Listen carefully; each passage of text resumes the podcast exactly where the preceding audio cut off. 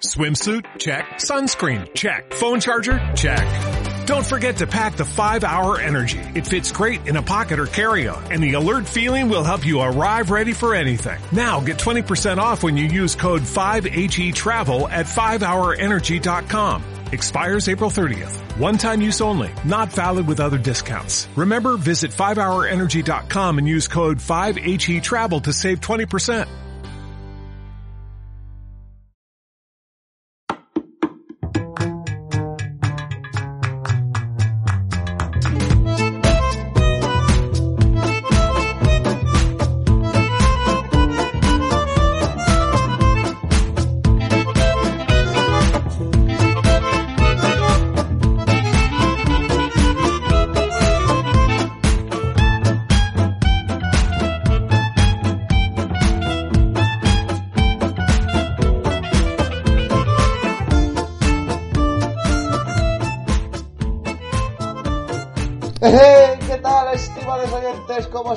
Cuerpos después de las navidades? ¿Cuántos kilos de gordura habéis ganado? Espero que lo hayáis pasado muy bien. Nosotros hemos estado la mar de a gusto.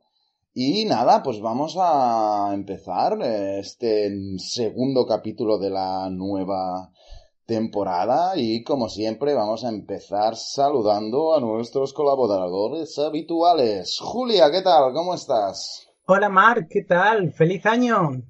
Pues, todo va muy bien por aquí. Año nuevo, nombre nuevo, cuenta nueva de Twitter.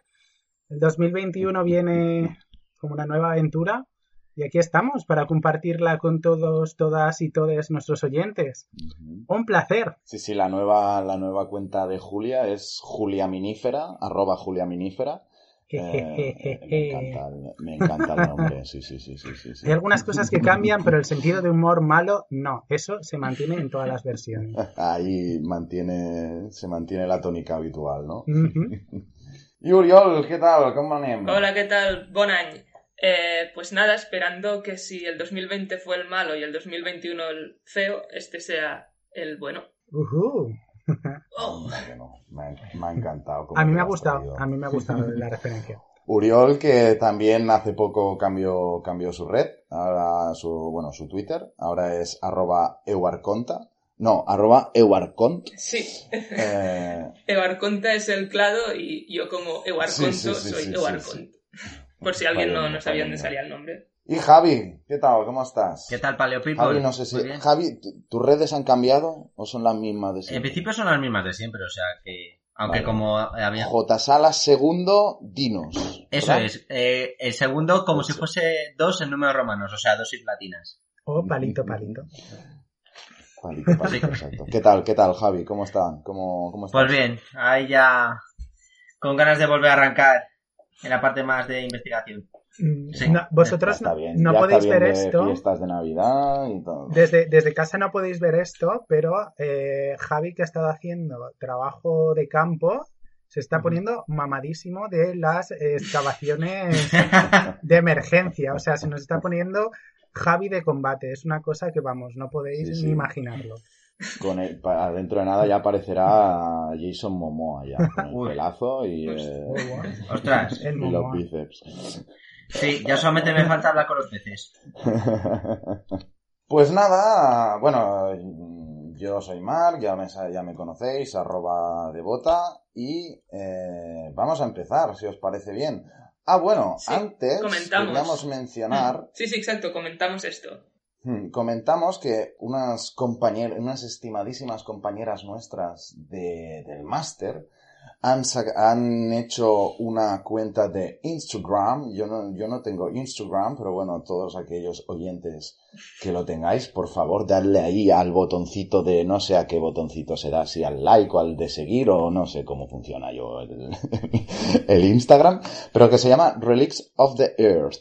Y tiene muy buena pinta. Por favor, eh, seguidlas y seguro que así podrán seguir haciendo una divulgación científica de puta madre como están haciendo hasta ahora. Son, son infografías súper bonitas, muy- vamos, que parece que hay una diseñadora gráfica ahí metida, vamos. eh, envidia sana de, cómo tendríamos que actualizar nuestro banner de Twitter. Hay que meter a Javi también. Y, pero está muy limpio, muy bonito todo, la información muy precisa. Y para toda esta gente que no es yayita como yo, que, que, sabéis usar el Instagram, porque a mí eso ya me queda lejano, ya del TikTok ni hablamos, eh, pues darle ahí, porque No Mendubium no puede llegar a todos lados y está muy guay aquí lo que hacen las compañeras. A ver, a ver. Esperemos que tengan éxito. Bueno, pues si os parece, empezamos un poco, ¿no? Bueno, un poco no. Empezar, si se empezar un poco es un inútil. ¿O se empieza o no se empieza? Esto es lo que dice Yoda a Luke Skywalker cuando le dice que hazlo o no lo hagas, pero no lo intentes. Exacto. Exactamente. Hazlo sí, sí, tal cual. o no lo hagas, pero no intentes. ya ves, muy bien, Javi.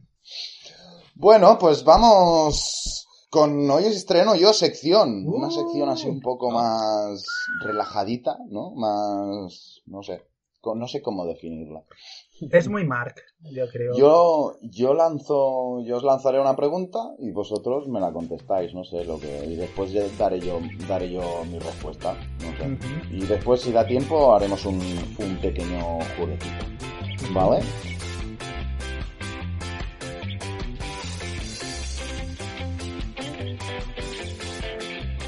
Entonces, la pregunta de hoy es, ¿qué daríais por ver a un Tyrannosaurus Rex vivo? O sea, por tener delante a un ejemplar, magnífico ejemplar, en plenas facultades de Tyrannosaurus Rex. Julia, ¿quieres empezar? Bueno, Mark, antes de responder la pregunta, depende un poco de las condiciones en las que yo pueda ver a este bicho, ¿no? O sea, eh, a ver si el creador, eh, Bob Esponja, el karma, el universo, una señora mm, con cinco dedos, una bata blanca y una voz así potente, quien sea, en qué condiciones me, va a dejar ver a ese bicho. Es decir, ¿qué voy a poder hacer yo para registrar mm, pues lo que hace este tiranosaurio, ¿no? claro, no es lo mismo estar subir las persianas con la cara de medio dormida y ver ahí un ojo, ¿sabes? De un, de un T-Rex que estar con tu equipamiento, tu, tu cámara, ¿sabes? O sea, no es lo mismo. Entonces, dejando claro que no tengo mucho interés porque, ¿vale? O sea, es, a esto le faltan cámaras, le sobran células, es muy grande, demasiado famosa, a mí no me va mucho. Pero creo, bueno, esto es una, una broma un poco oscura, ¿vale? Pero creo que me, me voy a permitir hacerla. Pero ya que tengo varios, voy a ofrecer un riñón que, que no tiene por qué ser funcional, porque funcionarme solo me funciona uno, a cambio de poder documentar bien la, la a este T-Rex. ¿Vale? O sea, que yo pueda tomar mis datos, que yo pueda tomar, hacer fotos, ver cuál es el porcentaje de cobertura del plumaje, mm, cómo está cuidado, ¿sabes? Cómo está este animal, cómo se relaciona con sus crías. Y yo puedo hacer ahí un boletito de información por el que luego los eh, paleontólogos de, macro se puedan matar ahí en plan el juego del calamar para conseguir esa información y publicarla. O bueno, no, la verdad es que no, voy de mala, pero no soy mala. Probablemente haría como Alexandra el Bakian y la subiría a la información a algún medio así público que todo el mundo pueda acceder a ella. Y sí, sí, eso es lo que daría un riñón que no tiene por qué ser funcional. Perfecto, me ha encantado. Me ha encantado. Uri, ¿qué? ¿Tú qué? Es que yo tengo problemas con el T-Rex porque es un dinosaurio que me cae regular. Bien, Uri, Uri para Dino Haters. Uri Dino Haters 2022. Em, empiezo, empiezo a decantarme más, eh, en verdad. Pero no sé, es un dinosaurio que, claro, todo el mundo conoce y da mucha rabia. Por eso es un poco irracional. Eh, Además, que como siempre lo escriben mal, también, pues al final te sangran los ojos y no mola. No, es que yo me acuerdo cuando era pequeño que, claro, eh, tú cuando empiezas a, conocer a más dinosaurios, pues hostia, encuentras al Spinosaurus, un Allosaurus, un Baryonyx, pues bichos que molan mucho, muy diferentes y, claro, tus compañeros siempre están con, ¿no? El T-Rex, el T-Rex, ¿no? Y le coges un poco de tirria. Es verdad que después pues era un bicho bastante impresionante, ¿no? Así que en verdad sí que molaría verlo. Pero eh, preferiría ver, no sé si es posible, no sé si ya es darle demasiado la vuelta a la pregunta, pero eh, preferiría ver a un Listrosaurus. Ostras, claro. Pero claro, tal como funciona la ciencia, sí, La cabra siempre tira al monte. sí. Sí, ¿eh? Yo, yo- yo creo Sí. que te gustan ahí los listros. bueno, que no, lo, que no lo escuchen mis directores, que claro, yo hago la tesis de primates, pero preferiría ver un Listrosaurus. Eh, en todo caso, eh, no sé si sería mejor ver un Tyrannosaurus porque para después publicar los resultados eh, ya veríamos que iría mejor. Que no se note la crítica, pero... Entrevelada. Anda que no. Bueno, pero no has contestado. ¿Qué darías? O sea, ¿qué, qué, qué sacrificarías por verlo? Entiendo que nada, porque prefieres, tú prefieres ver un Listrosaurus. Pues sí. No, em, Vale. pues Ya nada, está, ya está. Es zanjado. una respuesta. Es ¿En una qué respuesta. condiciones sería seguro ver a un Tyrannosaurus Rex? Es que ni en las de Jurassic Park es seguro, como vemos en las películas. Entonces, pues quizá te tendrían que pagar a ti, no, a- no tú a ellos. Ya, ya, ya, ya. Anda que no. Bien, bien, bien. ¿Y Javi? Pues, ¿qué daría yo? Pues, en parte sería un poco consejo. Pero sería poder, eh, poder financiarme un buen seguro de vida. Sí, la verdad es que ¿Cómo? soy muy de la opinión de que si me veo un Tyrannosaurus, pues sería todo muy el estilo de Jurassic Park. O sea, de ya vérmelas con decir, aquí va a intervenir la teoría del caos de alguna forma para que yo de esta no salga. Que, no hombre, pero. Dentro de que el Tyrannosaurus es unos que es unos dinosaurios que me molaron de pequeño, es cierto que ahora mismo, eh, tal y como estoy desarrollando más el tema de tesis, me, me molan más los me molan más los ornitisquios por la diversidad de morfologías que tenían, de su de su propia evolución. Pero bueno, por poder verlo, sí quedaría al menos eh, suficiente como para poder pagarme un buen seguro. Eso ya lo digo. Sí. Sí. No. Y, otro, y consejos así sería, pues, también intentar no correr en línea recta, pero esto vale para Tyrannosaurus, como vale como que te persiga una roca gigante. Por favor, si tenéis la oportunidad, no corráis en línea recta, podéis correr en zigzag perfectamente y meteros a la, arbol- a la arbolada más. eh, con mayor número de árboles que veáis, por favor. Eso también ayudaría Más, mucho. más cercana, ¿no? Entonces vendrán Oye, los juveniles de Y, y para un Listrosaurus eso funcionaría, Uri. ¿O no? Eh, pero, O- claro, pero Lis- tú eres quien persigue al Listrosaurus, pobre. No, Claro. No, un Listrosaurus... La pregunta es, ¿el Listrosaurus correría en línea recta o haría zigzag? Esa es la pregunta. Eso es Yo curioso, pensé, sí. es que iría por madrigueras saltando, como... No sé. Pero A eso ver, sería- poca broma como- con... Una madriguera y adiós. Pero Poca eso sería- broma, eh, que el Tyrannosaurus eh, cayó un meteorito y se extinguió. El Listrosaurus hubo la hecatombe mayor Ah. casi de, de, to- de toda la historia y ahí estuvo. Sí, pero se, qued- sí, sí, se sí. quedó más chico. Total. O sea, si comparas los del Pérmico con los del Triásico, Bueno, pero, Mm. pero porque la vida es así, o sea, después de un evento catastrófico, pues hay trauma y, eh, ¿sabes? No se puede permanecer estar igual. Que estáis ¿Cómo? vosotros igual que, Claro, de- claro. que antes de la pandemia, de la pandemia esta, ¿no? ¿De la La ¡La pandemia? pandemia! No, no. Mira, ¿Cómo también se- estamos más chiquitos. como dijo, como dijo. Ian Malcolm, la vida se abre camino, a veces de manera dolorosa, incluso peligrosamente. Tal Yo de todas formas estoy con Uri en una cosa. Eh, a mí, desde que lo, desde que vi reconstruido de forma, vamos, eh, como en animación, lo que es un dictodon, no un listrosaurus, un dictodon, más pequeñito, dije, yo quiero tener ese bicho en mascota. O sea, es que sería el... Es que un dictodón No. es además más pequeñito y es como más... sí, sí. eh, es como un cerdito. Para mí es eso, es como- Cariñoso. Es como un pug reptiliano ahí, dejémoslo. Es el de mm, Mundo Primitivo, el de la serie esta Es el de ¿O Prime, no? es, es el de Primeval, Primeval. sí. Sí, ¿no? y también aparece en Caminando entre monstruos. O sea, Sí. en la parte del pérmico que ves Ay, ves ay. ves como trolean a un Inostrancevia, ese es. es que es. Haciendo el típico de el típico que eh, gag cómico que sale en los dibujos animados de eh, mira, aparezco por esta madriguera, me escondo, aparezco por la otra. Otro chico, pues igual, le trolea así a la Inostrancevia. Es- No, a ver, yo hacía la pregunta porque sí, por lo que habéis dicho, ¿no? De que es como un animal muy típico que, no sé, sería como el, el, dinosaurio que, todo el mundo reconoce, ¿no? Y, y, a, la, y a la par tiene ese punto de, de, terror, de, sí, de, que te debe, que, debe impresionar mucho, ¿no? De ver un animal así tan diferente a cualquier animal, bueno, como todos los dinosaurios, ¿no? Que al final son muy diferentes a, a todos los animales que viven hoy en día.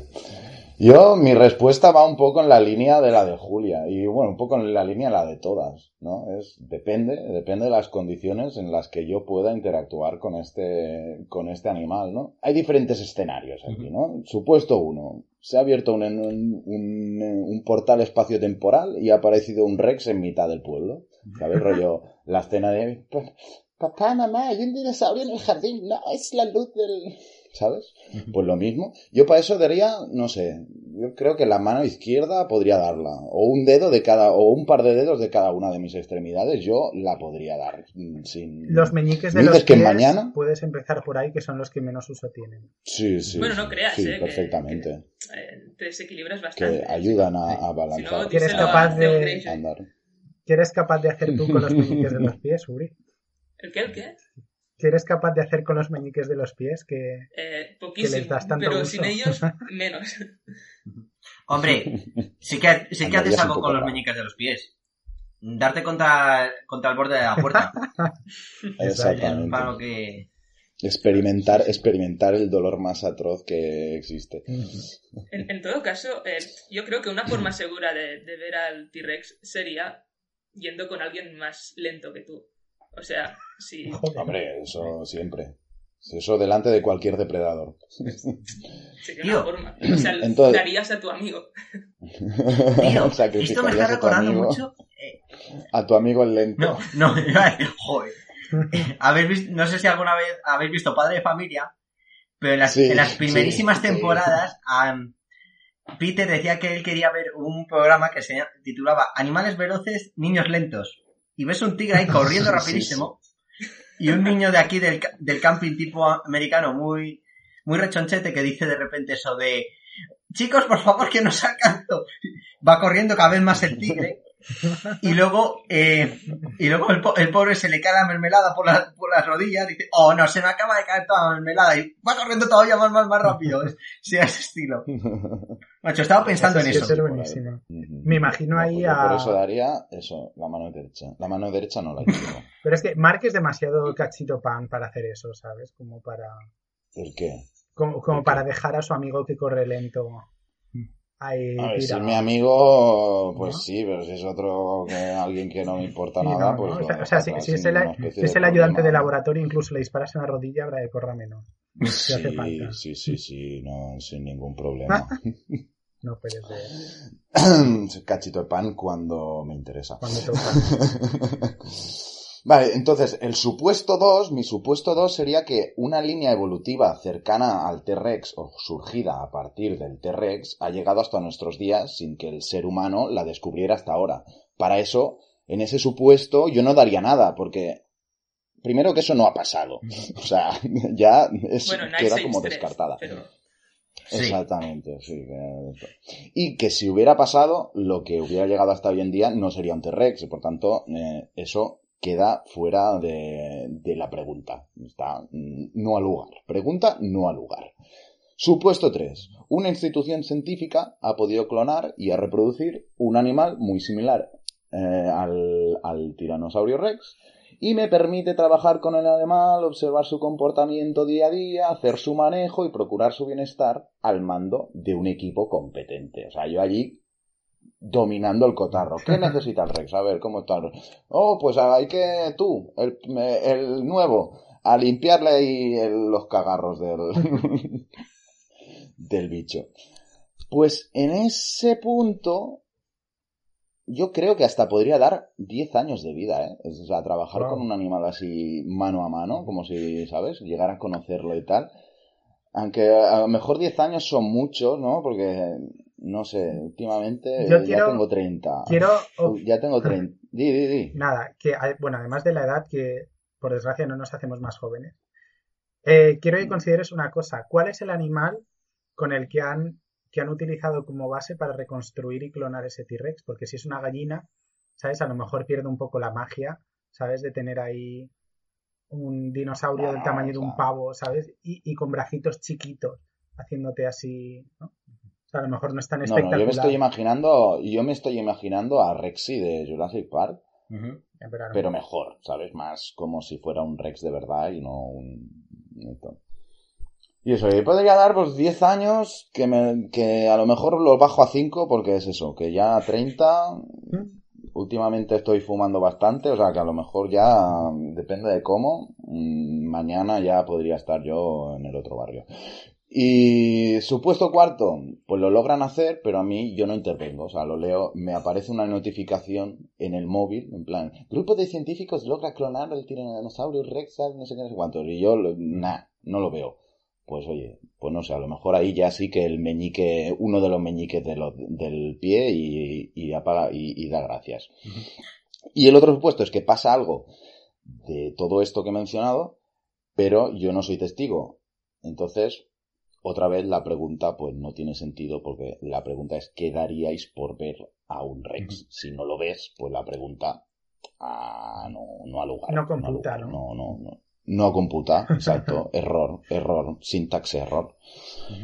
Vale. Bueno, de todas Em, formas, Mark, de todas formas, Mark, ten cuidado con el tema de la ver la noticia ahí de, de forma externa, porque la verdad es que me ha sorprendido mucho lo que la gente puede llegar a pensar, porque no sé si os acordáis de esta noticia que salió del, del embrión de Oviraptor, bueno, del Oviraptor ahí Sí, en Mongolia y todo eso. sí. Y empezando porque los titulares empezaban hablando de el tema como si han encontrado un dinosaurio dentro de un huevo fosilizado, no sé qué, y entonces la gente, viendo los comentarios, se puso a decir, oh, mira, eh, en el 2020 fue, eh, fue la pandemia, en el 2021 el volcán, y ahora qué van a ser los dinosaurios? O sea, llega, O sea, llegó un punto que realmente la gente se pensó, ¿de verdad os creéis que va a haber un dinosaurio vivo ahí?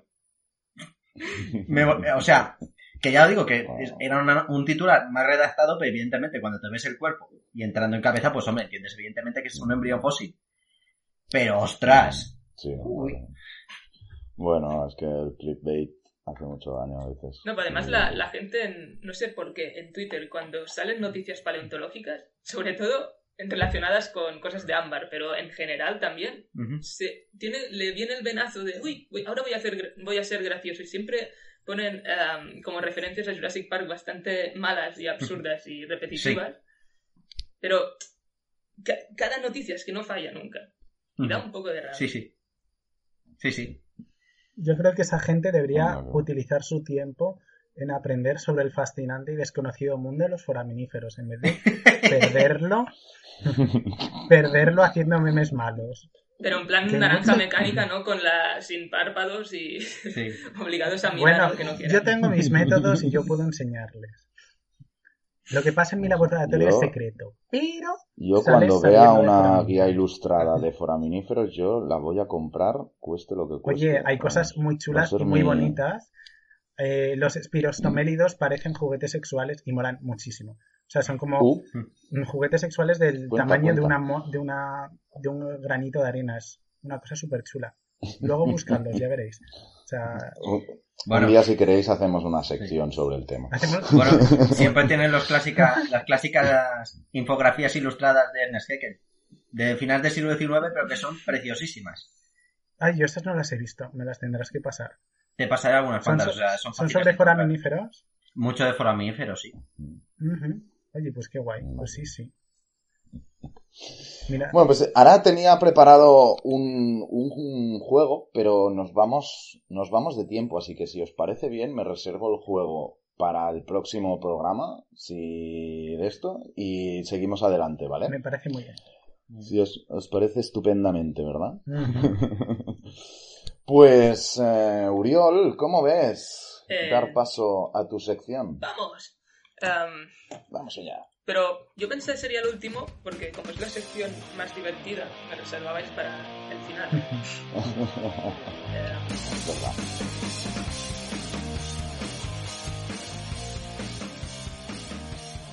Vale, vale, pues empezamos. Am, ¿Dónde lo dejamos el otro día?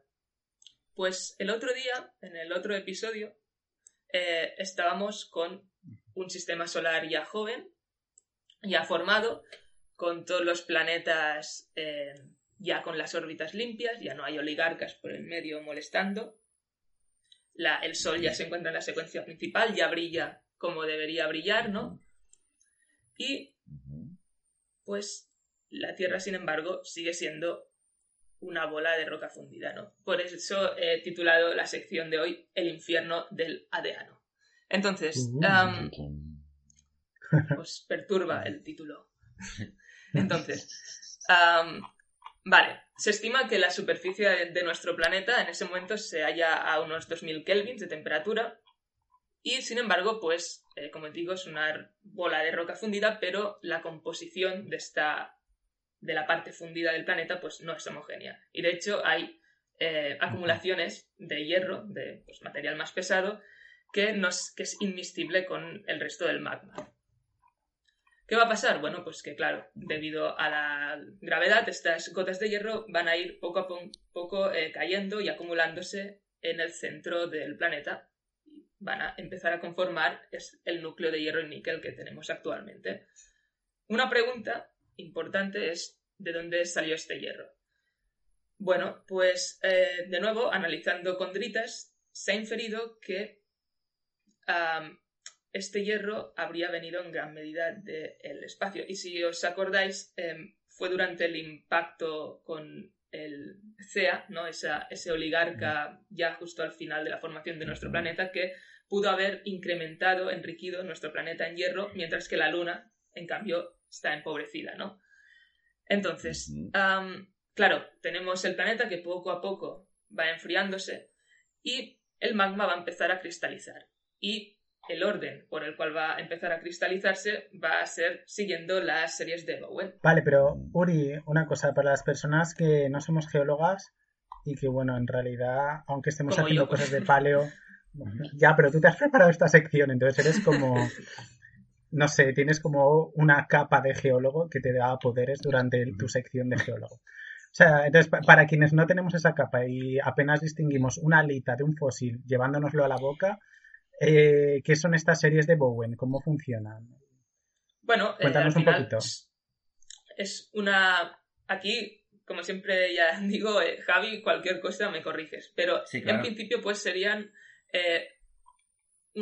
son dos secuencias que escriben el orden de cristalización de los minerales eh, del grupo de los silicatos cuando se enfrían en forma de magma basáltico en el interior de la Tierra. Y el orden pues, va determinado principalmente por dos factores, que sería la termodinámica de la propia cristalización y la composición del magma en el cual pues se produce esta cristalización, ¿no? Entonces, pues, por ejemplo, es muy clásico, ¿no? Que primero, uno de los primeros minerales que se cristaliza es la olivina y el piroxeno.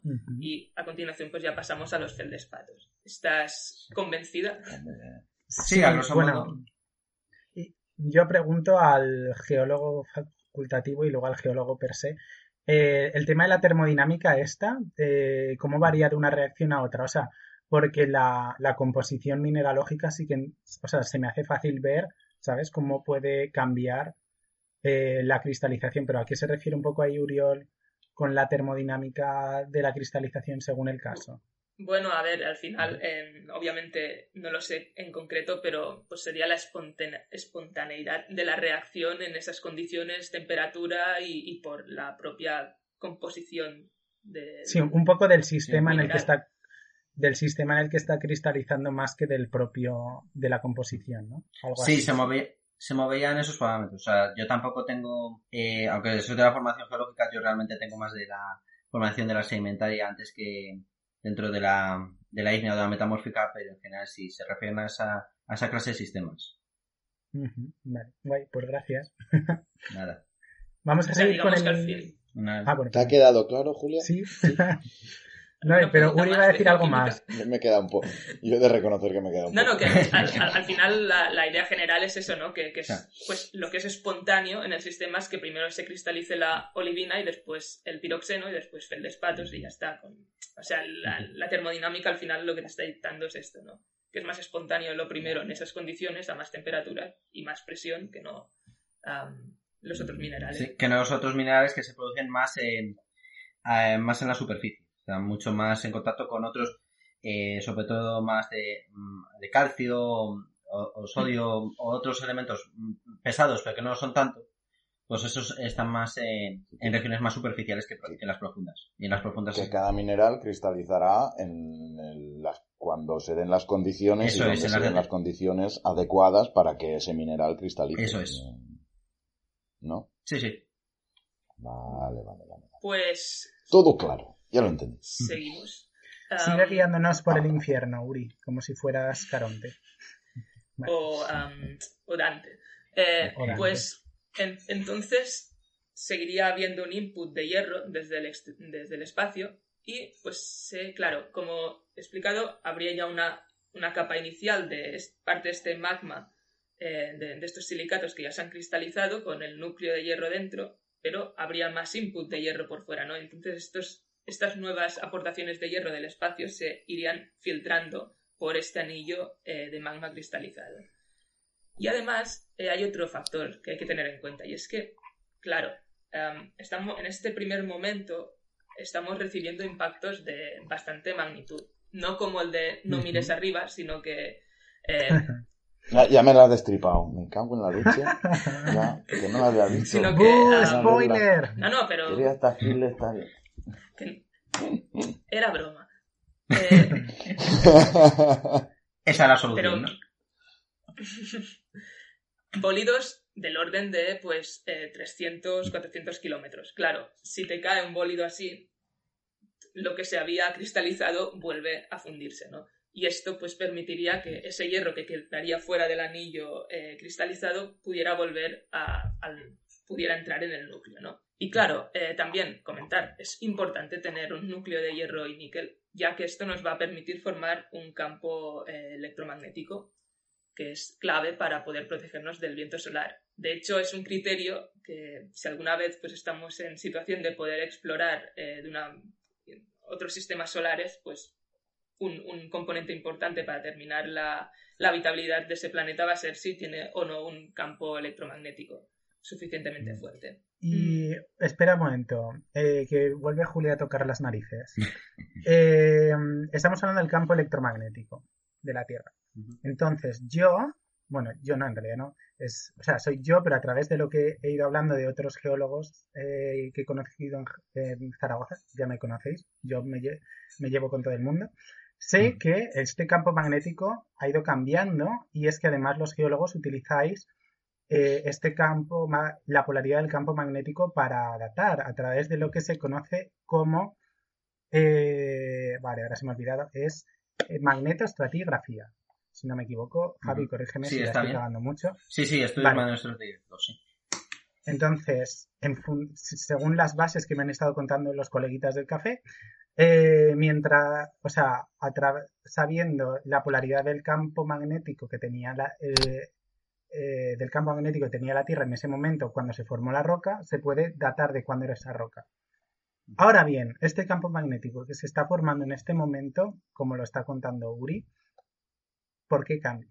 O sea, tiene que ver con el hierro y el níquel, tiene que ver con las tormentas solares que vienen de fuera, Mm, ¿Puedes contarnos un poco más de por qué se van cambiando esta polaridad?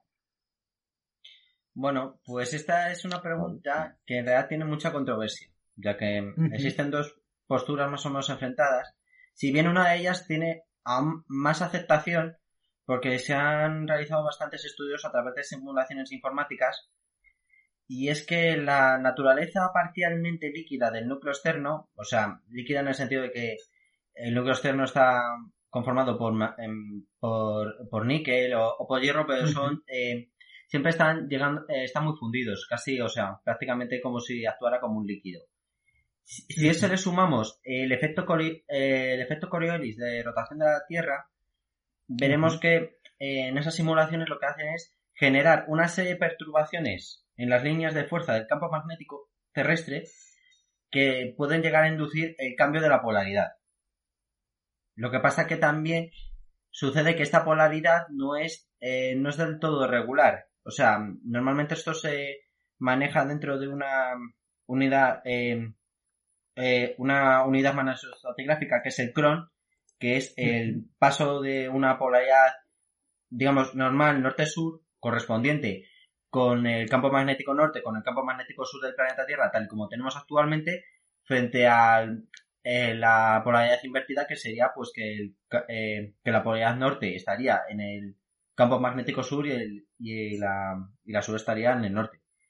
Pues existe otra serie de alternativas donde en cambio eh, se introduce que a lo mejor la consecuencia, eh, la, las causas que generan em, ese, esa inversión en la polaridad fuesen la introducción de material sólido, procedente del, del, manto más profundo hacia el núcleo, la formación de puntos calientes o hotspots también en esa misma región o incluso una de la interfaz entre el núcleo y el manto, ¿no? O sea, como un intercambio de material. Muy cerca, muy cerca de, de, de, esa de esa profundidad, sí, sería en, esa región o también una, una perturbación no ocasionada por, por los rayos solares, no parece que sea eh, que afecte tanto en ese sentido y si no en todo caso afectaría eh, lo que comenta los rayos solares afectaría más a la ionosfera antes que, que, a, que a las líneas de a las líneas de campo de fuerza magnética, pero sí que, por ejemplo, un impacto astronómico importante podría también ser la causante de, de ese cambio de polaridad, que podría explicar también eh, los largos periodos de tiempo en los cuales no hubo una inversión magnética.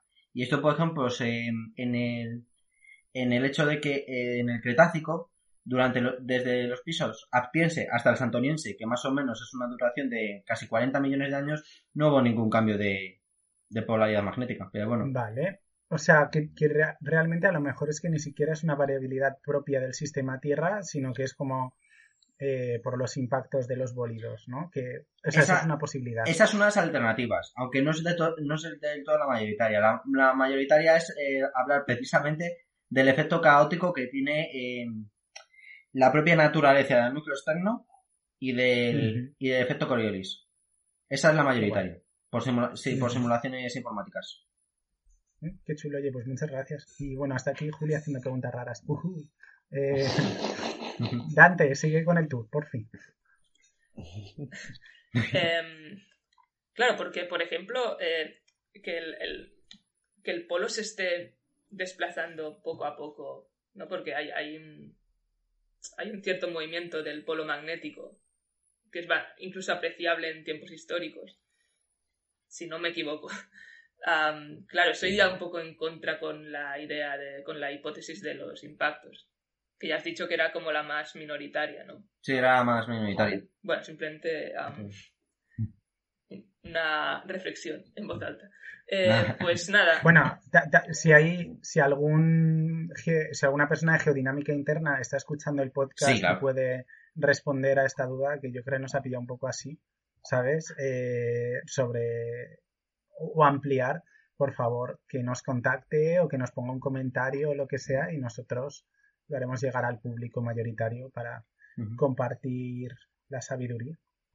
Sí, sí. Sí, porque también sería como que la si depende exclusivamente de la geodinámica interna, quiere decir que esa geodinámica no es constante, va cambiando, ¿no? Porque si hay periodos, si los periodos, los lapsos de tiempo entre una inversión y otra no son homogéneos, quiere decir que hay algo, bueno, sí, claro, que es un sistema más, caótico, claro. Caótico, ¿no? Que, que no. Bueno, aquí pues como decía Julia, Dante. Dante sigue ah, con su tour, pero también, o sea, es interesante que con la excusa del, de la sección de Uri, que es, va un poco más allá de la paleo, pues nos podemos meter en nuevas áreas que, no solemos recorrer tan comúnmente, pero...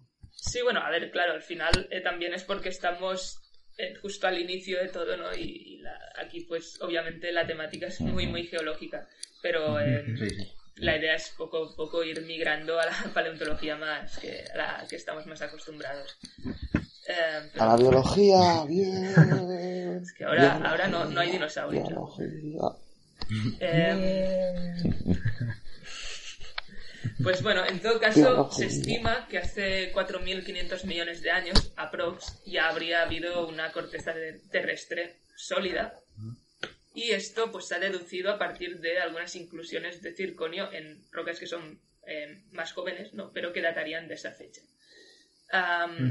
eso sí, se cree que seguramente esta corteza se iría reciclando periódicamente, ¿no? O sea, claro, tenemos que imaginarnos, imaginarnos que el planeta aún se encuentra extremadamente caliente y con, bueno, impactos masivos, etc. Y claro, empieza a pasar otra cosa, y es que a medida que el planeta se va enfriando, acontecen las primeras lluvias, que empiezan a llenar las cuencas de la superficie. Y se van, pues así, originando los primeros océanos. Eh, Claro, aquí hay un aspecto también importante y es que el, eh, creo que esto ya lo comentamos en el otro episodio, pero el, Sol joven, al inicio de, la secuencia principal, pues eh, aún tiene, tiene un brillo menor que el actual. De hecho, el Sol poco a poco va eh, incrementando su brillo y de hecho no hay que esperar a que el Sol se convierta en una gigante roja para que la vida en la Tierra sea imposible. Mucho antes, de aquí unos mil millones de años o así, va a tener el suficiente brillo como para hacer de la Tierra algo así como Venus, ¿no? Pero, claro, al inicio de, su, de la historia, de, su ciclo en la secuencia principal, pues tenía menor brillo, aproximadamente un 75% del actual. Y esto, de hecho, se llama la paradoja del Sol eh, débil, porque, claro, con ese nivel de brillo, la Tierra quedaría fuera de la zona de habitabilidad, que al final se define como la zona en la cual puede haber agua líquida eh, sobre la superficie. ¿Cómo solucionamos esto? Bueno, pues para poder mantener la temperatura superficial que se ha estimado de unos 500 kelvins en ese momento, se tendría que tener una eh, atmósfera mucho mayor, probablemente compuesta de dióxido de carbono y con una presión de alrededor de 26,5 bares, que sería la presión de vapor saturante a esa temperatura. O sea, por lo tanto, una atmósfera mucho, mucho más eh, pesada, bueno, densa, ¿no? Que la que tenemos actualmente. Y Uri, para las personas que somos europeas y tal, ¿cuántos son 500 Kelvin en centígrados aprox? Bueno, Kelvin eh, no es, es unidad internacional, ¿eh? Sí, sí. No, no son, como, como, las pulgadas de los, de los americanos y los eh, pies pues 500 eh, Kelvin serían alrededor de 225 o así grados centígrados. Sí, en ese orden. calentito. Tienes que restale 273. Sí, ¿no? exacto. Sí. Pues 227, ¿no? Sí, a ver, eh, templado, sí. Como, bueno, como, como, ahora el, el, para fin de año, que también estábamos calentitos. Ya sé eh, cómo te gusta el agua de la ducha, Euris, si eso es templado para ti, madre mía. No, no, es algo que parece un alemán, un alemán que acaba de venir, o sea, de turismo aquí en verano, que, se, que parecen gambas, pues algo igual. Em, Anda que no. Claro. Em, ¿Y dónde sale? ¿De dónde sale esta agua, no? Pues porque si nos acordamos del episodio anterior, con el impacto de Ceya contra eh, nuestro planeta, pues claro, eso vaporizó toda el agua que pudiera haber en ese momento en la corteza y en el manto, ¿no? Entonces, se habla de diferentes fuentes para esta agua. Eh, mediante estudios de isótopos se sugiere pues, que las, de nuevo, las condritas carbonáceas pues, son eh, uno de los más probables eh, vehículos con los cuales el agua pudo venir y que ya habrían venido durante la creación del planeta, pero después, durante el bombardeo incesante, los primeros millones de años, pues también habrían ido aportando agua. también, pues mediante procesos de vulcanismo, agua que no se hubiera vaporizado inicialmente y que estuviera atrapada, pues también se habría ido liberando poco a poco. Y finalmente, eh, también hay otra hipótesis, aunque ahora eh, está menos aceptada o que se considera que tendría un aporte menor, que es los cometas, porque al fin y al cabo los cometas están compuestos hasta un 80% de agua, ¿no?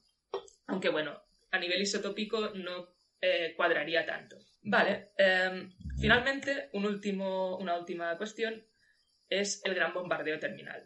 Claro, durante las misiones Apolo se vio que la Luna tenía una serie de rocas que indicaban eh, un evento catastrófico alrededor de hace unos 4.000 millones de años. Un momento de enorme intensidad de un bombardeo extremadamente violento. Y si os fijáis, aunque es evidente que es cuanto más antiguo, pues menos registro tendremos de ello, no hay eh, virtualmente registro geológico de la de Ano, casi.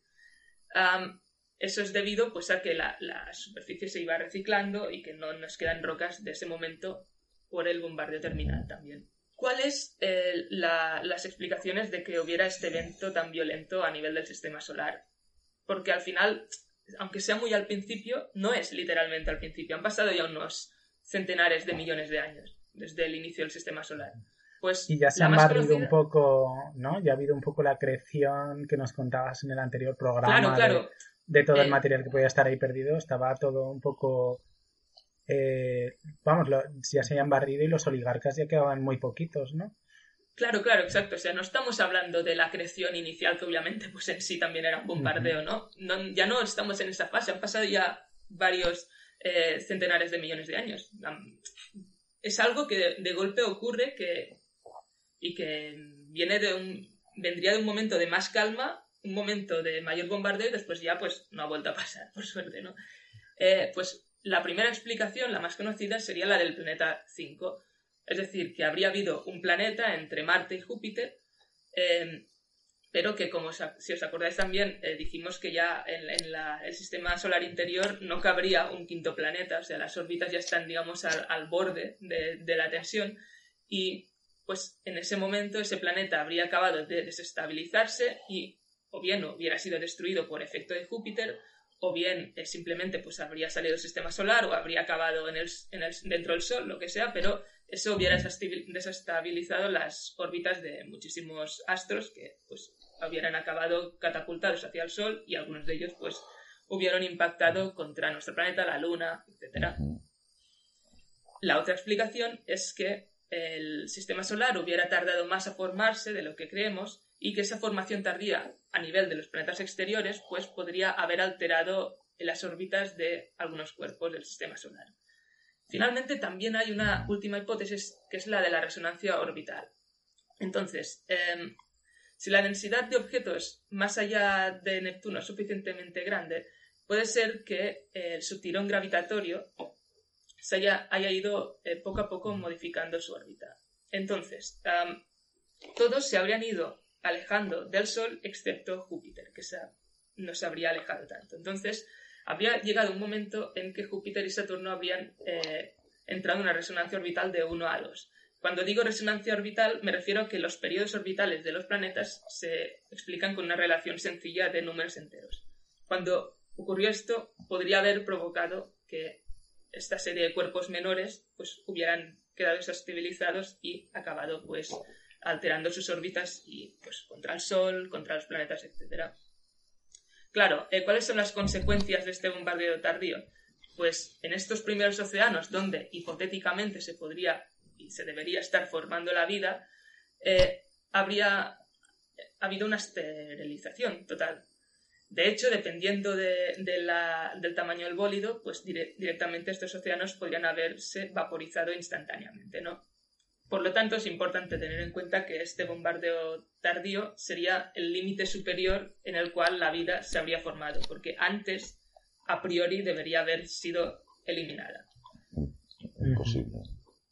Y pues con este, con el bombardeo eh, tardío un poco acabaríamos la sección de hoy y ya dando el spoiler para la próxima sección que trataría sobre el origen de la vida. Y en ese sentido, recordaros que ya hicimos un, un programa, el quinto, sobre la química prebiótica y de hecho, ya que son dos horas de química prebiótica, eh, nos saltaremos esa parte en, el, en la próxima sección. Os remito al programa y ya entraremos a hablar más pues, sobre la primera célula, sobre el registro fósil, que es algo que no tocamos y es muy interesante, etcétera. Bueno, bueno. Estupendo. Muy interesante aquí este devenir por unos, unos momentos convulsos en la historia de nuestro planeta. Cuanto menos. ¿Se está haciendo largo o qué? El, el inicio de la historia de la Tierra. Hombre, es que fue muy largo. Ya tiene Después, cuando, si, si mantuviéramos la proporción, a lo mejor después, cuando toque hablar de, yo qué sé, de el mesozoico, pues será como... ¡El mesozoico!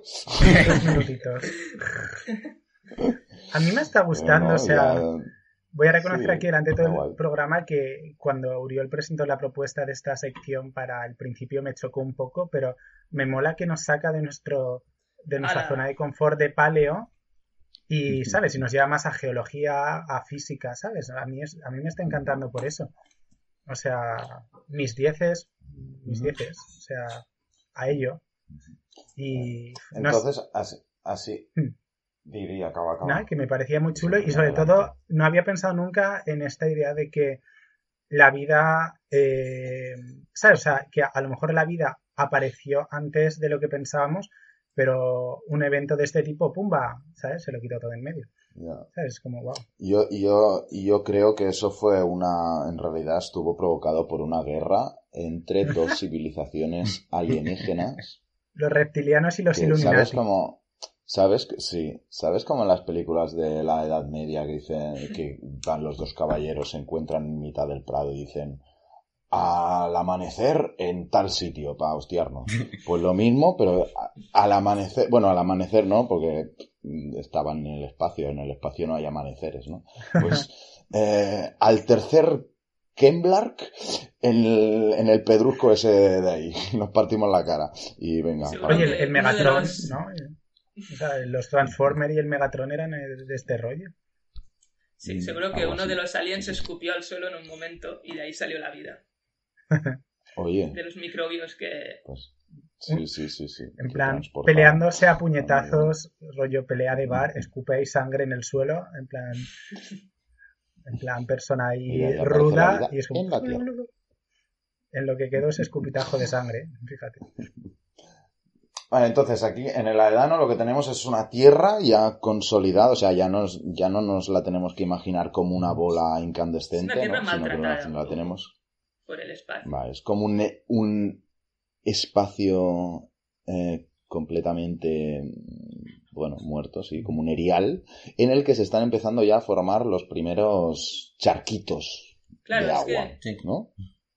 Es que, claro, incluso al principio todo sería eh, como el planeta de Star Wars Mustafar, que es eh, un, un planeta océano de lava, ¿no?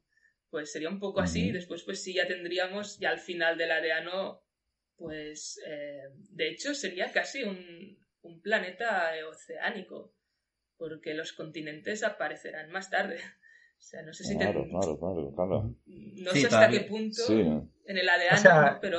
Empieza en Mustafar y acaba en camino la cosa, ¿no? Ah, no está mal, ¿eh?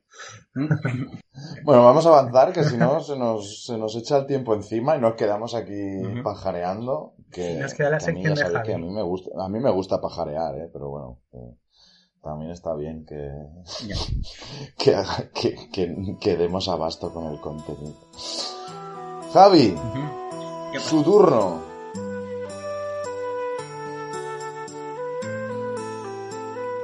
Pues vamos a empezar esta segunda sección que remitiendo un poco a lo que eh, dije en el primer programa, pues me centré más en lo que eran los descubrimientos que se habían hallado de forma arqueológica con respecto a primeras culturas, pero que en todo caso no habían dejado un relato escrito sobre cuál era su propia concepción del universo, de cómo había surgido, de cómo también había surgido la Tierra, o la propia vida en la Tierra. Así que eh, ahora en este capítulo voy a hablar del siguiente paso que sería hablar de las historias, eh, mitologías que relatan precisamente estos orígenes y de los cuales tenemos constancia, constancia eh, escrita.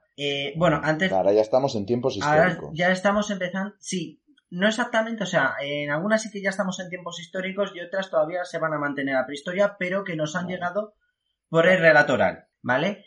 Y decir que vamos a empezar con lo que es la cosmogonía, que es el término que se emplea para hablar de todos los relatos mitológicos con respecto al origen del universo, y en concreto de la cosmogonía, que a mi parecer, y decir que todas estas interpretaciones que, que voy a dar son tentativas con respecto a cómo he ido leyendo esa, esa cosmogonía, cómo la interpretaría un geólogo, o sea que no está, no está para nada referenciado de esta, de esta forma, que se especifique así como, como surgió como tal ese origen, ese origen cosmogénico, pero bueno, que tienen sus similitudes, ¿vale? Y creo que eh, precisamente una de las más curiosas de todas ellas es de una de las primeras y es la cosmogonía egipcia según el credo de la ciudad de Heliópolis, también conocido como la Eneada, así llamada por los griegos, ¿vale? Eh, bueno, decir que esta cosmogonía en realidad eh, seguramente su origen parta más de la observación que tenían en los egipcios del periodo del, Imperio Antiguo con respecto a cómo eh, se, producían los ciclos de inundaciones y sequías y de aparición y desaparición diaria del Sol. Pero decir que esta cosmogonía eh, tiene tres etapas bien diferenciadas, de las cuales solamente hablaré de las dos primeras. Una que habla del principio creador, luego de un cosmos ordenado y al final hablar del, del orden acorde a lo que los humanos piensan que debería ser el orden natural. Pues em, este primer relato empieza con eh, un océano primordial que los egipcios llamaban Nun, pero no es un, pero no pensemos como si es que es un océano de agua, sino más bien un océano de caos y que alberga el escenario con potencialidad para crear, es decir, se como un universo completamente vacío. De él surge una colina primordial, que lo llaman Ben Y yo, cuando, eh, cuando eh, oí este relato, no entendía esta, eh, esta colina primordial como una masa de tierra, sino más bien como la fuerza fundamental que permite la, la interacción entre cuerpos. O sea, básicamente sería la gravedad. Y en esta sería que... Y, y justamente en este escenario sería que nace el que es el primer dios solar, que en aquel momento que nacía de sí mismo y que se llamaba Itemu o Atum, y que posteriormente será relacionado con el famoso dios, eh, dios Ra. De hecho, será una de, eh, una de sus formas será como Ra Atum, de ahí pasará a ser otros dios, otros dioses que sea Ra Jotaki o Ra Jefret, y luego ya será, eh, según el clero de Tebas, Amon Ra. Y en este dios solar lo que realmente se, se interpreta es como lo que los filósofos griegos llamarán posteriormente como el demiurgo. O sea, será el que, actúa, el que actúa para poder crear a partir de la masa del caos. De este dios, así, casi como si fuese por, por mitosis o gemación, nacerán una pareja de dioses que eran Su y Tefnu. Estos dioses eh, eh, son en las representaciones del aire seco en masculino y el aire húmedo en femenino. Pero yo los interpreto más como eh, eh, la representación de partículas infinitesimales o de las ondas en las cuales se formarían las nebulosas y se generan los fenómenos del viento solar. Y entre estos dos dioses primigenios que son hermanos hubo incesto y surgieron otros dos dioses, sí, otros dos dioses que fueron Geb y Nut, que ambos son respectivamente el dios de la tierra y la diosa de la bóveda celeste, siendo análogos claramente a la litosfera y a la atmósfera terrestre. Y de estos dos hermanos también volverá a haber incesto y nacerán dioses como Osiris, Isis, Set y, Neftis. Y a partir de ahí... ¿Eh? ¿Qué? No, que dos generaciones de incesto dan igual a Carlos II. Básicamente. Te un Austrias, ¿eh? Sí, sí, desde luego. Y ya a partir de ahí, pues ya serían los ciclos que tienen relacionados con los dioses, con los dioses egipcios de, pues eso, la, el, amor entre, entre Isis y Osiris, la, la, muerte de Osiris por, provocada por Set. Eso ya lo dejo a un lado para la gente que ya está más especializada en mitologías, en mitologías clásicas. No, no, o sea. No sé, o sea, está. guay, está guay. O sea, no es una interpretación que sea. mola porque es paralelo a la sección de Es un poco paralelo, o sea, sería como si quisiéramos contarlo para. Para gente que se quiera relacionar con el tema de historia o de culturas, pues, hombre, sí que se le ven muchísimas semejanzas en, en este mito. O sea, si no fue, no explicamos desde la base más teórica científica, pero es una, es una historia que bien se ajusta, porque el resto de cosmogonía sí que es cierto que de repente hablan de, eh, de la aparición de un dios primordial y luego a partir de ahí ya empieza a haber muchas luchas entre una generación de dioses y frente a otras. Por ejemplo, me estoy acordando a Titanomaquia, que es la, la, lucha entre los titanes y los dioses olímpicos. Todo esto y a partir de ahí ya se empieza a desarrollar el mundo y ahí no lo llego a, a ver del todo claro. Y en cambio, el, camino fácil. Sí, y, en, y, en, la egipcia sí que parece ser que mantienen ese paso que científicamente viéndolo sí que tiene bastante sentido. Aún así, sí que es cierto que mantienen la, digamos, el conflicto entre los dioses viejos y los jóvenes, ¿no? En Horus con Set, los Sí, pero- titanes contra Zeus. Sí, pero eso ya es, ya eso es posterior a la, eso ya es posterior a la creación del, del mundo conocido. Pero Javi, una cosa que me cuesta un poco es eh, ver un poco la... O sea, a ti encuentras... eh, o sea, me cuesta un poco ver como la relación con, con, la parte de paleo o historia. O sea, es un poco un paralelo como de la, de- del, origen de la Tierra que ha estado contando Uriol. Eso Pero. ¿por qué te parece este mito en concreto más, fav- o, ¿sabes? más fácil de encontrar el paralelismo que otros? Eh, o sea, ¿dó- ¿dónde ves tú? No sé, a lo, mejor estoy haciendo lo de... No es una No. pregunta, es una reflexión, pero me cuesta, No, no, me, me cuesta pillarlo.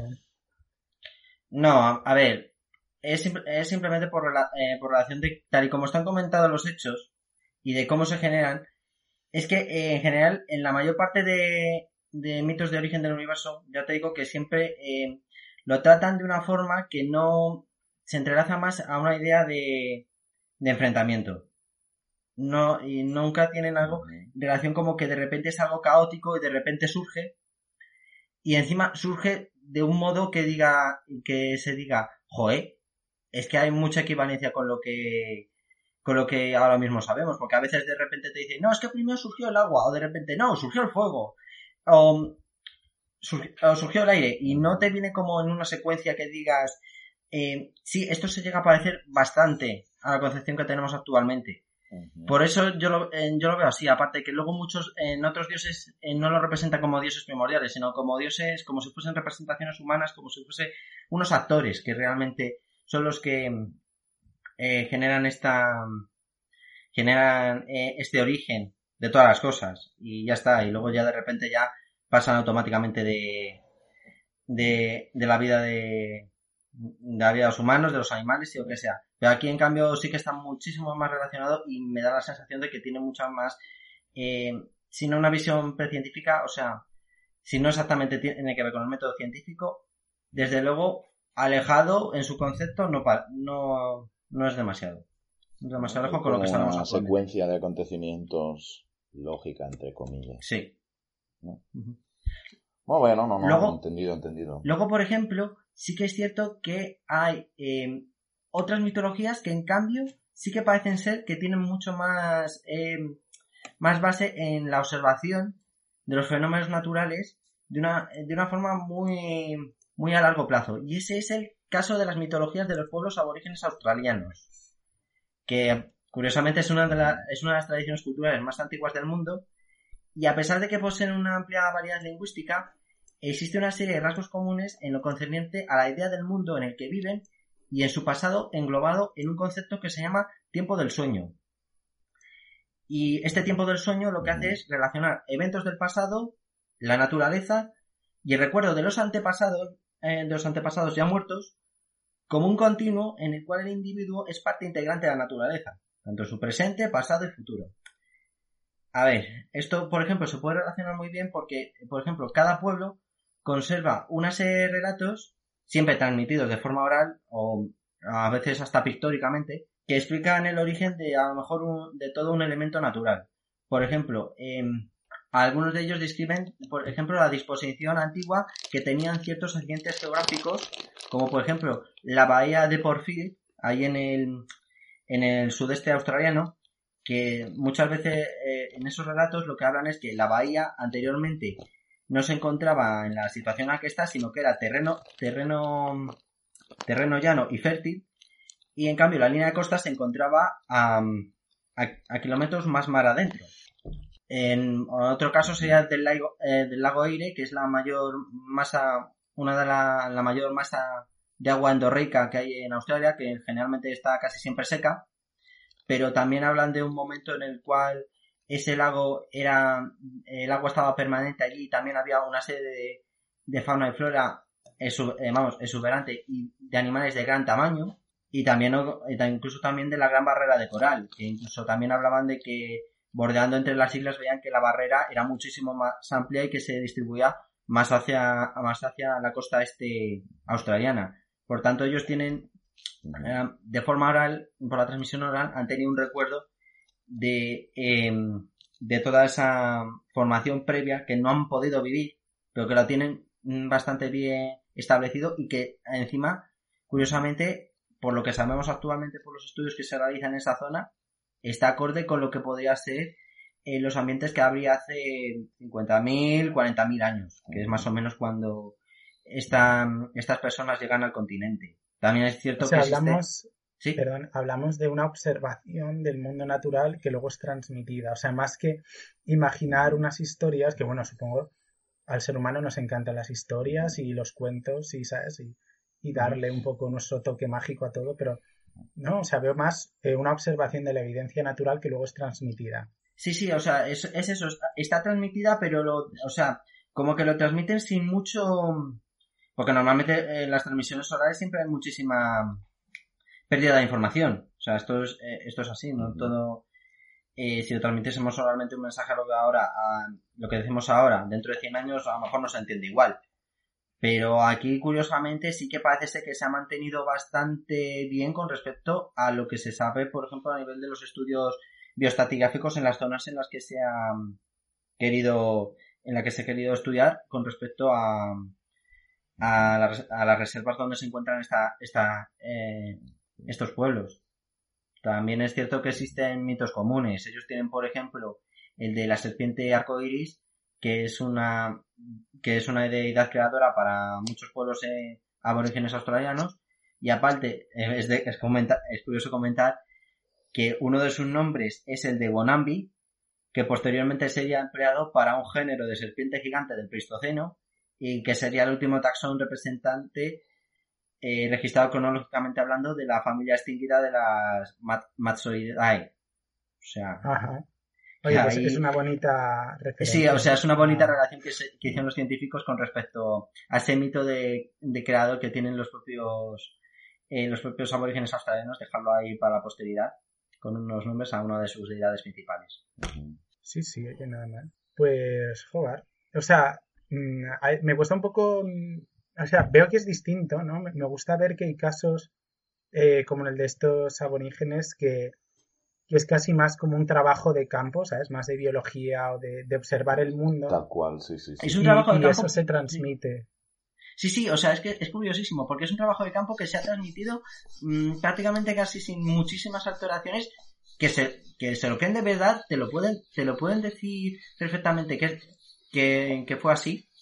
Y no va, no va una cosa de invención ahí que de repente pues no se pueda constatar ni nada. O sea, se puede constatar. Es curioso. Es como hacer, es como el, lo típico de todo esto antes era en campo, pero en plan. Pero en plan miles de años. Guay. Exacto. La cosa es que con, con los aborígenes australianos más bien sería todo esto era bosque hasta que empezamos a hacer quemas controladas. También en parte, sí, o sea, también tienen mucho de, ello. Pero bueno, no se les puede culpar a ellos exclusivamente porque las personas europeas, yo creo que cualquier ser humano tiene ahí un poco de, ¿sabes? Está casi en nuestra, no sé si en nuestra cultura, en nuestro ADN, lo de modificar el medio para hacernos la vida más cómoda. Sí, sí. Y bueno. y ya decir que otros, otros mitos más relacionados con, con relatos de personajes concretos o de creación podrían haber sido motivados por el descubrimiento de restos fósiles, como puede ser el, el caso del relato sobre el primer sol en la mitología azteca, según la cual durante precisamente el tiempo del primer sol, es decir, los aztecas tienen una concepción del universo en la cual ellos hablan de que hubo periodos eh, amplios de tiempo que los llaman a través de soles, en concreto tenían ellos cinco soles y en el primero de, y en el primero de ellos estaba gobernado por un, por un dios hegemónico que era Tezcatlipoca. Pues en este mundo estaba habitado al principio por gigantes que comían de los árboles. Y que tras terminar la era del primer sol, estos gigantes fueron aniquilados y devorados por jaguares. Y hay quien habla de que es posible que estos gigantes fuesen inspirados en realidad en los hallazgos de huesos de mamuts en la zona del Valle de México, que fueron cazados por grupos de paleoindios y que hasta la actualidad se siguen encontrando en excavaciones paleontológicas cada vez que hacen cualquier obra de emergencia. Hay, te tira el oficio. Sí, sí. Oye, y em, no, no cabe la posibilidad de que hubiera algún, de que fuera algún otro mamífero grande, porque si os acordáis, a estas alturas del año pasado, a principios de 2020, se publicaron eh, algunos hallazgos, o sea, el hallazgo de una serie de pinturas rupestres de, creo que eran 12.000 años de antigüedad, que se encontraron en una serie de cámaras de la, eh, de la Serranía de la Lindosa en, en Colombia, que una cosa curiosa, que la verdad es que aquí no sé si me estoy tirando un triple, eh, si alguien me lo puede confirmar ahora después. Creo que estas cámaras se teoriza que eran cavadas por, por perezosos gigantes de tierra. Aunque es que no, o sea, sé que hay cámaras de ese tipo en, por toda Latinoamérica. Eh, pues lo que en inglés llaman barrows, que es pues eso, que se teoriza que fueron cavados por perezosos gigantes de tierra que además tienen las marcas de las tarpas y tal. Juraría que en este caso se encontraron en ese tipo de barrows, pero no sé si, me estoy tirando un triple, a lo mejor me equivoco.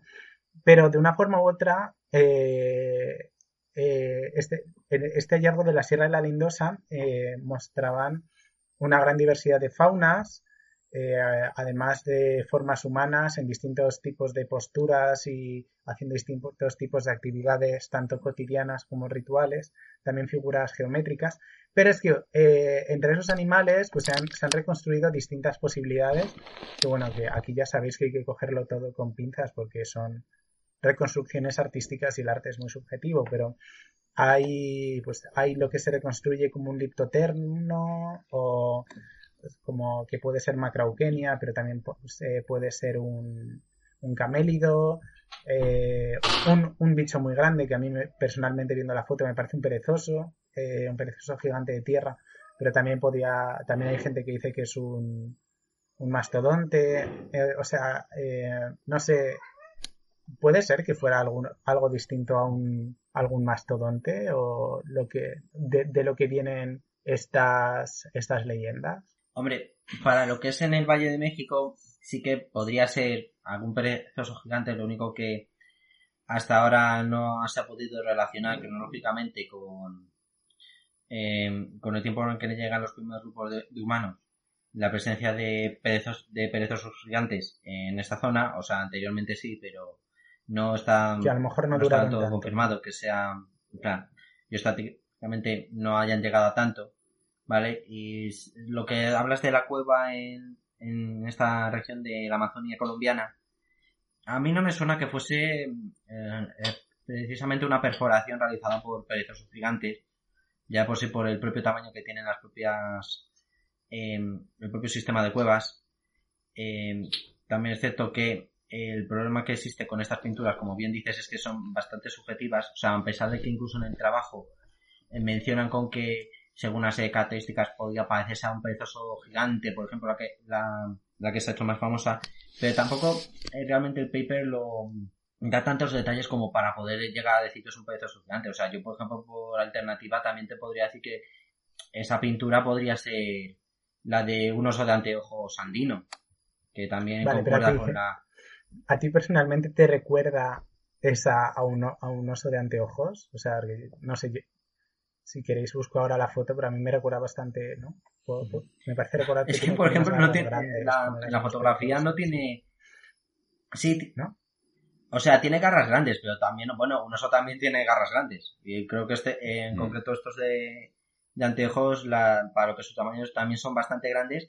Y, por ejemplo, una cosa que me llama la atención es que en todos estos perezosos tenían una, una cola bastante larga y, por ejemplo, en la representación no aparece.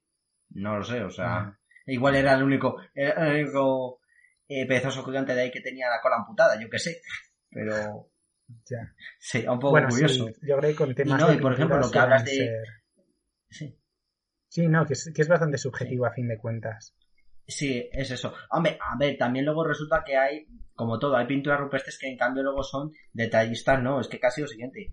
Eh, por ejemplo, todo el arte pictórico de la, de la cuenca franco-cantábrica, que es la que es básicamente Altamira, pasando por todo, por todo el sur de Francia, a veces tienes unas pinturas que son detalladísimas, vamos, como que, no sé recuerdo si fue en Chauvet o en Lascaux, pero por ejemplo pudieron hacer un catálogo completo de la pigmentación que tenían los caballos prehistóricos solamente por las, por las pinturas. Y muchos de ellos concuerdan, por ejemplo, con lo que se que, que tendía, eh, visto por ejemplo con comparación con el caballo Presbaski, este que está en, en Asia Central, que es de momento la Sí. raza que más se apega a lo que era el caballo primitivo antes de domesticar. Ujú. Sí, me suena que también hay una teoría de paleoarte sobre el, el, ¿cómo era? el alce irlandés, que bueno, no era un alce, pero le pusieron ese nombre, sobre que tenía como una coloración más clara. Sí, el megaloceros. Sí, en torno al cuello y los hombros, y eso como que está bastante asentado ahora gracias a las a las, eh, a las pinturas de arte rupestre. Sí, sí. Mm. O sea, Sí, eso, o sea que- eso es todo el mundillo. Dependiendo del caso, puede ser más fiable o no. Y bueno, Vamos avanzando que nos vamos, mm, se nos está yendo el tiempo, sí, ¿eh? tranquilo, Esta, ya. pregun- esta pregunta ha dado, ha dado mucho de sí, Sí, sí. lo cual está muy bien, está guay, pero... Bueno, tranquilo, porque ahora hablaré más de que es el caso más conocido y del que más literatura podemos encontrar, que es el de la relación de los, de los hallazgos fósiles en época de la Grecia clásica, que fueron ampliamente eh, conocidos a partir de la obra de la, de la folclorista que ya hablé en el anterior, en el anterior episodio, que es Adrienne Mayor, y en concreto en su libro eh, The First Fossil Hunters, eh, Dinosaurs, Mammoth Ujú. and Myths in Greek and Roman Times. Eh, y eh, realmente es que aquí hay mucha tela que cortar, pero bueno, mencionaré brevemente algunos casos mm, curiosos, como por ejemplo, en el que se sitúa en la isla de Samos, que es una de, la- una de estas cientos de islas que hay en el Egeo que pertenecen a, a Grecia actualmente, que es la existencia de un lugar que en, en griegos antiguos se llamaba Panaima y que se ha traducido eh, como campo de batalla sangriento. Y es, un, y es una ladera en la cual se, han encontrado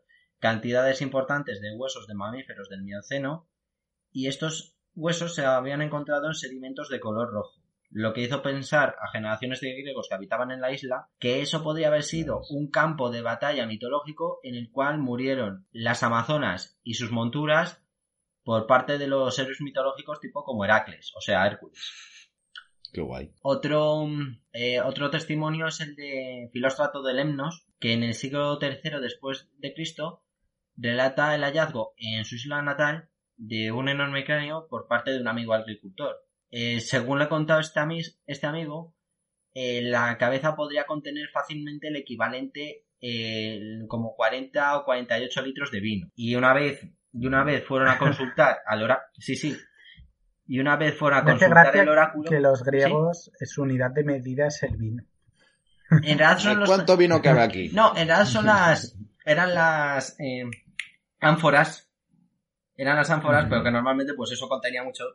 Pues podía ser vino, podía ser el oro, podía ser la, los granos, y este amigo agricultor, pues era más de. de darle a la viticultura, De vino. Sí. por lo visto.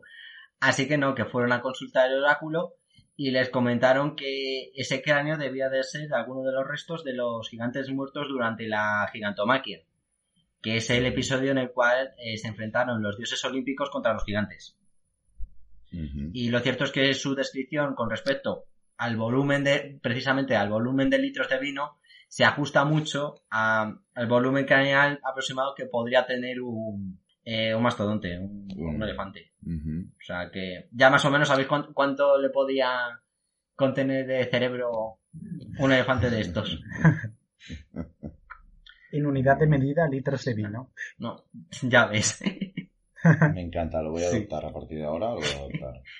Luego, también un historiador muy famoso griego que, bueno, de hecho, es el fundador de la propia eh, la- eh, de la propia disciplina de la historia como tal, que es Herodoto, o bueno, primeros, eh, que en el siglo V antes de Cristo recoge precisamente en su primer libro de historia el descubrimiento por parte de un granjero de la, de la ciudad de Tegea, esto es en la península del Peloponeso, muy cerca, de- muy cerca con Esparta, de los restos del personaje mítico Orestes, que es el hijo de Agamenón y que estuvo que era eh, que fue uno de los reyes que estuvo relacionado con los hechos acontecidos en la guerra de Troya, en la Ilíada y en bueno, solamente en la Ilíada. Y relata también cómo los espartanos supieron de ello y fueron a desenterrarlo, tal y como dijo el oráculo, para poder ganar a los habitantes de TGA en un futuro conflicto. La descripción del tamaño de estos huesos, eh, los cuales se hallaban en una sepultura de 6 metros de largo, fácilmente se habían podido atribuir a un, a un que lo habían encontrado en su estado natural, eh, que era bastante, o sea, estaba una práctica bastante habitual por lo visto, de cuando encontraban los restos de una persona que no había sido enterrada debidamente, pues la volvían a enterrar de forma, de forma ritual y bien, y bien hecha, pues ellos entendieron con estos huesos gigantes que eran pues los restos de algunos de los héroes míticos de la guerra de Troya, de este, de este Orestes. Y lo pusieron, ahí. Los montaron. Sí. Y luego fueron los espartanos a desenterrarlo para, para ganar esta guerra que, que tuvieran con Tegea. Y lo de los cíclopes, esto de que los cíclopes podrían estar eh, bueno, la historia de los cíclopes podría estar basada en el, descubrimiento de cráneos de esto de elefantes y tal, porque confundían los orificios de las bueno, los orificios nasales con el ojo del cíclope. Esto bueno, esto tiene su intríngulis porque normalmente ahora mucha gente esto lo menciona mucho cuando habla del tema de descubrimientos antiguos relacionados con fósiles. Pero hasta la propia Es que es lo típico, esto y lo del grifo.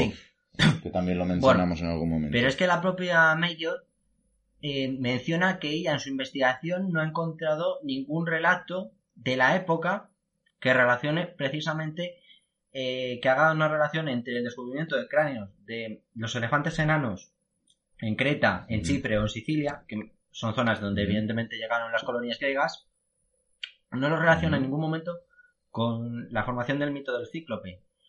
Eh, lo que pasa que sí que menciona en un texto de, quiero recordar que era de Boccaccio, que es uno de los primeros pensadores renacentistas, que sí que, que había encontrado precisamente los restos de uno de estos elefantes enanos.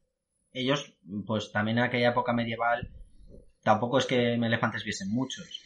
Y sí que es cierto que la descripción tal y como la da, da en un momento referenciando. Y esto deberían de haber sido tal y como los antiguos griegos deberían haber interpretado que fue los cíclopes. Esa es la única mención más antigua que se conoce. Vale. vale, vale, vale. O sea que es más a posteriori, es mucho más, que haya una justificación. Es más posterior, no exactamente, no exactamente lo mencionan los griegos. No es exactamente de Grecia clásica. Vale, vale, vale, Joder, qué guay. Me gusta mucho pensar perdón, que los, historiadores griegos, sus fuentes era mi amigo ha encontrado tal, ¿sabes? Y se quedaban tan panchos y ahí hacía, ¿sabes? Y se convertían en referentes durante eh, cientos de años. Y no sé, o sea, es como cambia el universo, ¿no? Ahí todo era como no, estaba todo interconectado, no tenías eh, corrección por pares de los papers con un pavo que está en la otra punta del mundo. Entonces tenías tu amigo que encontraba un cráneo y pues aquí caben 30 litros de vino, ¿eh?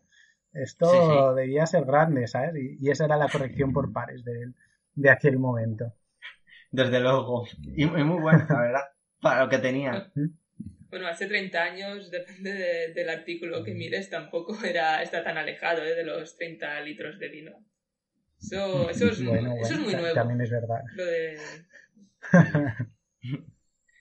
Luego, por, por ejemplo, sí que hay en algunas prácticas que ahora mismo lo, lo vemos y diríamos, joder, pero esto es como si hubiesen hecho un catálogo de, de museos prácticamente, porque el geógrafo Pausanias, en el siglo II después de Cristo, recoge en su descripción de Grecia multitud de localizaciones con templos que conservan restos gigantescos de héroes mitológicos.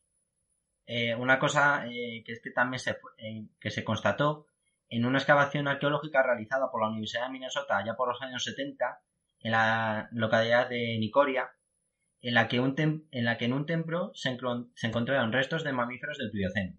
Y por lo visto es que los tendrían guardados como si fuesen una especie de reliquia de antiguos héroes mitológicos o de dioses.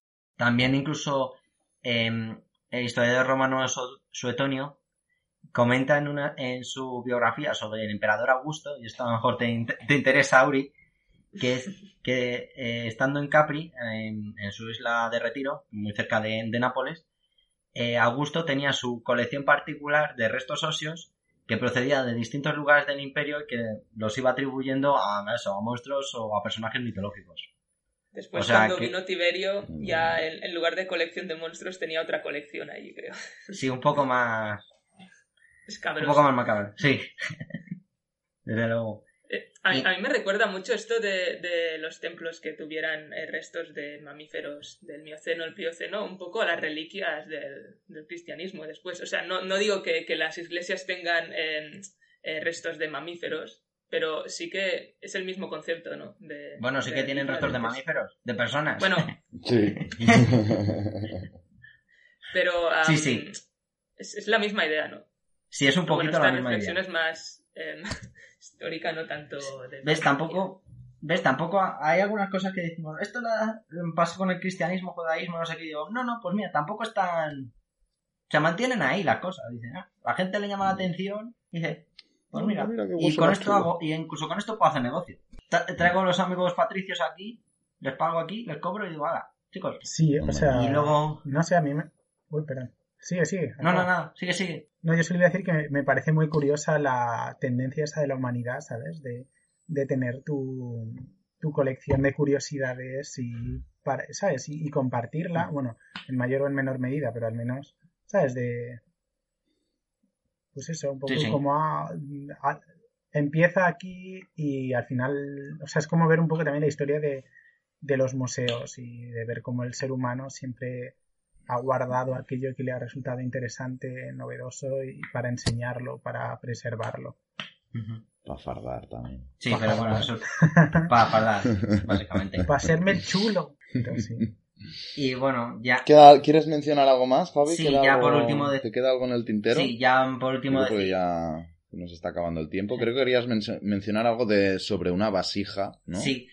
El caso es que, eh, por ejemplo, a nivel pictórico, se, ha se cuenta que hay una vasija que creo que podéis ver fácilmente. Es una vasija en la que se escribe una especie de monstruo, vamos, del monstruo de Troya se supone, eh, que fue realizada en el siglo VI Cristo. Se La podéis encontrar en, el, en el Museum of Fine Arts de Boston. Y se, se supone que la escena representa el rescate de Sione, que era la hermana del rey de Troya, eh, Príamo, eh, siendo rescatada por Heracles de un monstruo marino. Eh, Adrian Meyer sospecha que el monstruo que veis a la derecha, que ahí que parece casi como un comecocos blanco gigantesco, sería la representa- eh, esa representación se ajustaría a la forma del cráneo de una jirafa prehistórica, en concreto del género Samotherium.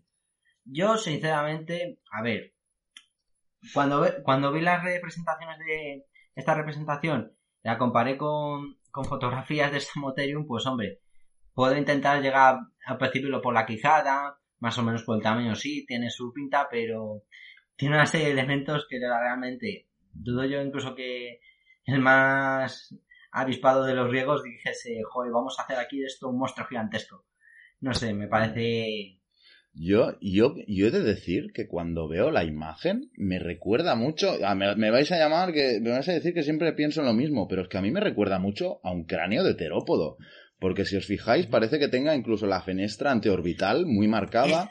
El, el- el- el- el- la, la fenestra orbital con. No me acuerdo ahora cómo se llaman estos huesos es en círculo que aparecen, ¿no? Sí, es cierto, o, o sea, como un. tiene como eso, la fenestra anteorbital, ahí representada por delante, y en lo que es la, es, eh, en la fosa, la fosa ocular, sería el anillo esclerótico. A mí también me recuerda mucho a eso. Exactamente. Eso es. ¿Verdad que sí? Un poco. Pero eso me recuerda, más que asignarlo a los terópodos, más a los ictiosaurios.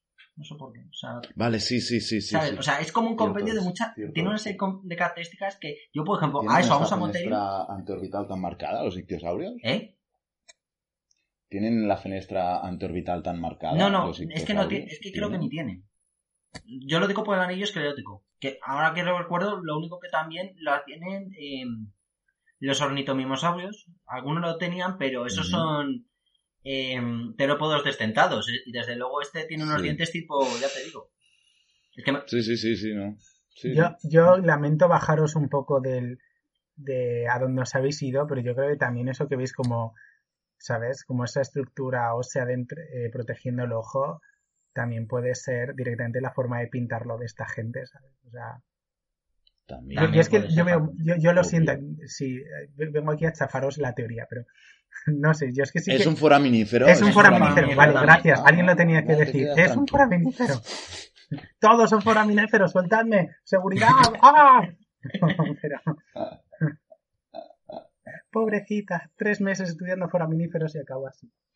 Pues bueno, tampoco me, no me queda ni nada. Pero yo me, me hago team jirafa aquí, ¿eh? Puedo ver un poco la forma del cráneo parecida. Es cierto que no del todo, ¿sabes? Pero. Reconociendo un poco que esta gente pues tenía sus sesgos, ¿sabes? Y Sí. Hombre, tampoco tiene esos iconos mm, típicos. ¿no? Pero eso se puede perder por la degradación y la erosión, y, ¿sabes? Ya. Sí, cualquier cosa. No sé. Bueno, ahí queda, Ujú. ahí queda cosa y realmente ya, pues solamente por acabar ya decir que aquí ya acabaríamos con la parte que es ya la eh, parte mitológica con respecto de la era mitológica de la historia de la paleontología y para el próximo capítulo trataré un poco más el pensamiento evolutivo y justamente me quedaré con los eh, con las primeras concepciones que se tenían sobre todo a partir de la filosofía griega que ya empiezan a atender eh, una serie de ideas que repercuten luego en el pensamiento evolutivo moderno posterior. Eso sería ya para dejar en bien. cero lo que hablaremos la- en la siguiente Muy bien. el siguiente programa. Estupendo, no, no, muy, muy interesante. Bueno, pues hasta aquí lo que teníamos preparado para hoy. Eh, como siempre, ha sido un placer. Espero, esperemos que, que os haya gustado. Y nos vemos a la siguiente. Un beso muy fuerte. Adiós. Chao. Cuidaros.